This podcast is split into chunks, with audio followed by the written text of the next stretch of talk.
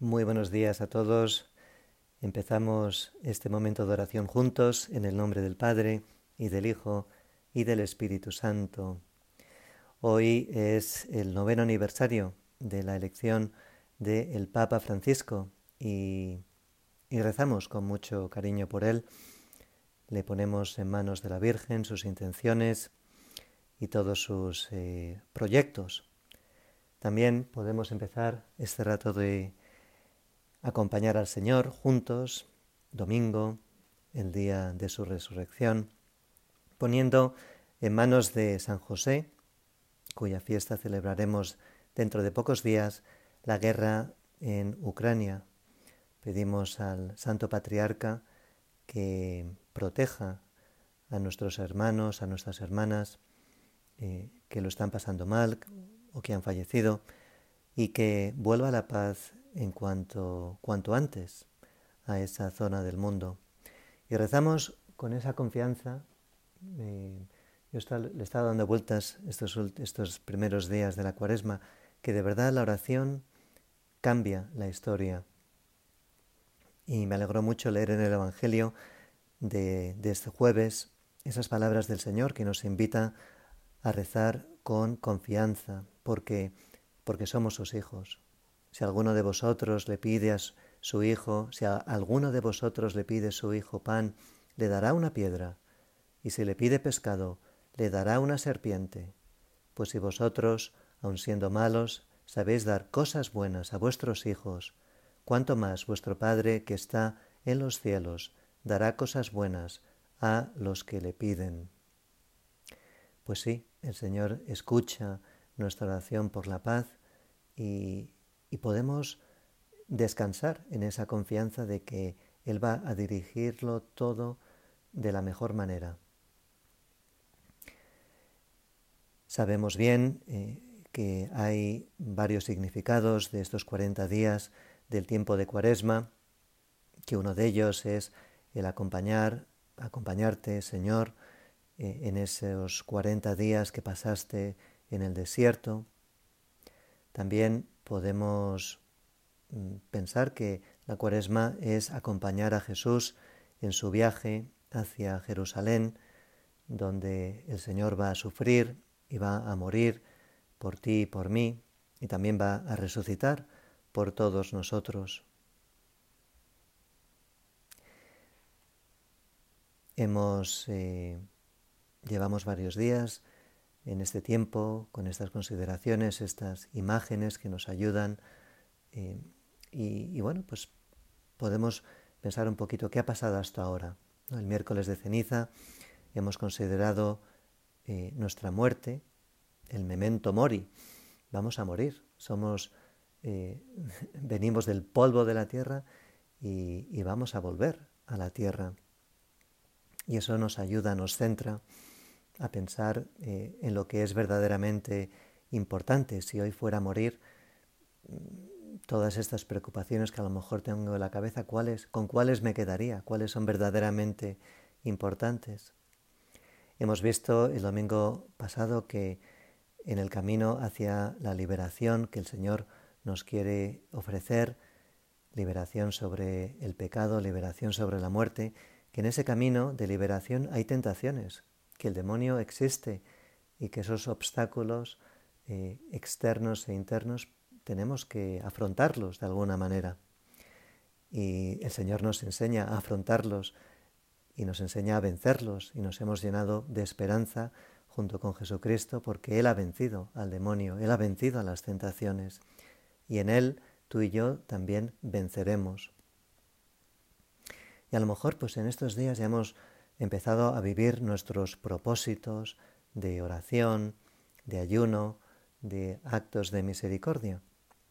Y así pues nos presentamos en este segundo domingo de Cuaresma, en el que consideramos la transfiguración de Jesús.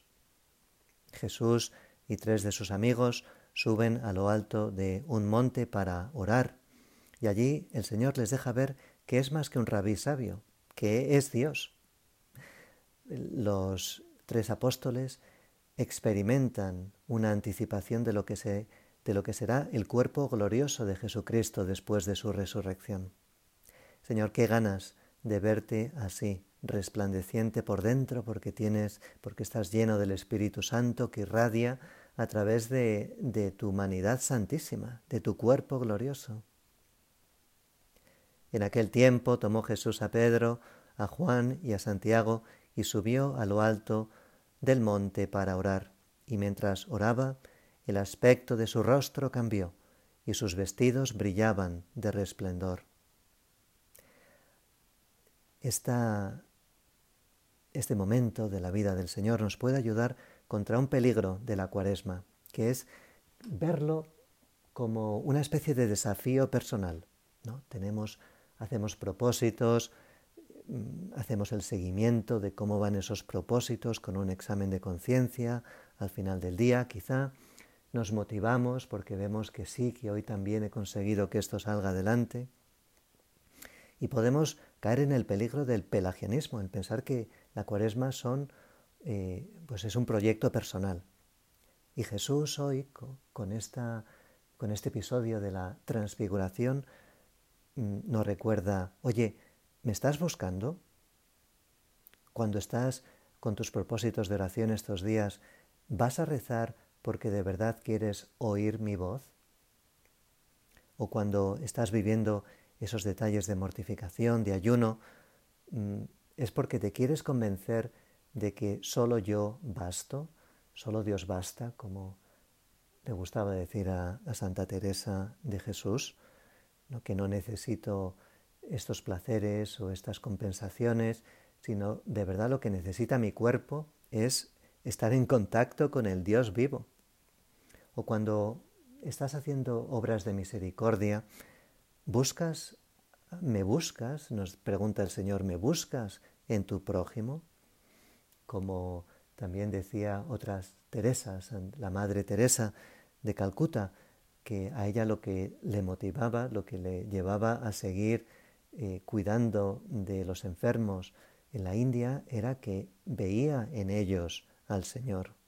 Y hablaba de esas cinco palabras, ¿no? Porque a mí me lo hicisteis todo lo que hagamos a nuestro prójimo, podemos hacerlo porque vemos en ellos, en cada persona, al Señor.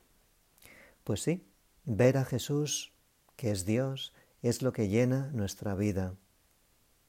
Y cuando de verdad le vemos, le entrevemos, porque en esta vida vamos con la fe, que es una visión parcial de la realidad.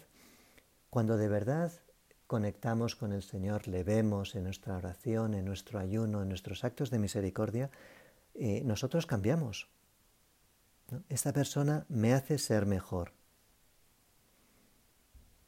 Pues sí, Señor, nosotros queremos buscarte porque estamos convencidos de que, de que contigo estamos mejor, de que contigo cambiamos. Pues ¿cómo es tu deseo de ver a Dios? Hoy en este domingo podemos refocalizar mis prácticas cuaresmales. Y tenemos el ejemplo de hombres que buscaban de verdad el rostro de Dios y lo buscaron con ansiedad. El Evangelio nos dice que de repente dos hombres conversaban con él. Eran Moisés y Elías, que apareciendo con gloria hablaban de su éxodo, que él iba a consumar en Jerusalén. Estar con Jesús es todo.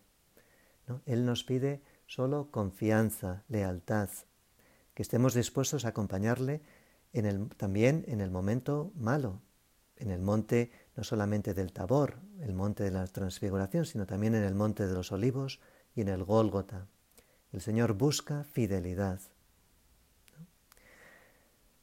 Pues sí, la cuaresma es camino de liberación y mi liberación es ver mejor a Jesucristo, ver tu rostro, Señor, llenarme de tu amor y acompañarte y buscarte y así pues sentirme fuerte para, para perseverar en esos propósitos de oración y de ayuno y sobre todo en esos propósitos de, de cómo tratamos y servimos al prójimo. Vamos a pedir de nuevo por el Papa, vamos a pedir por la paz y sobre todo vamos a buscar hoy tu rostro, Señor.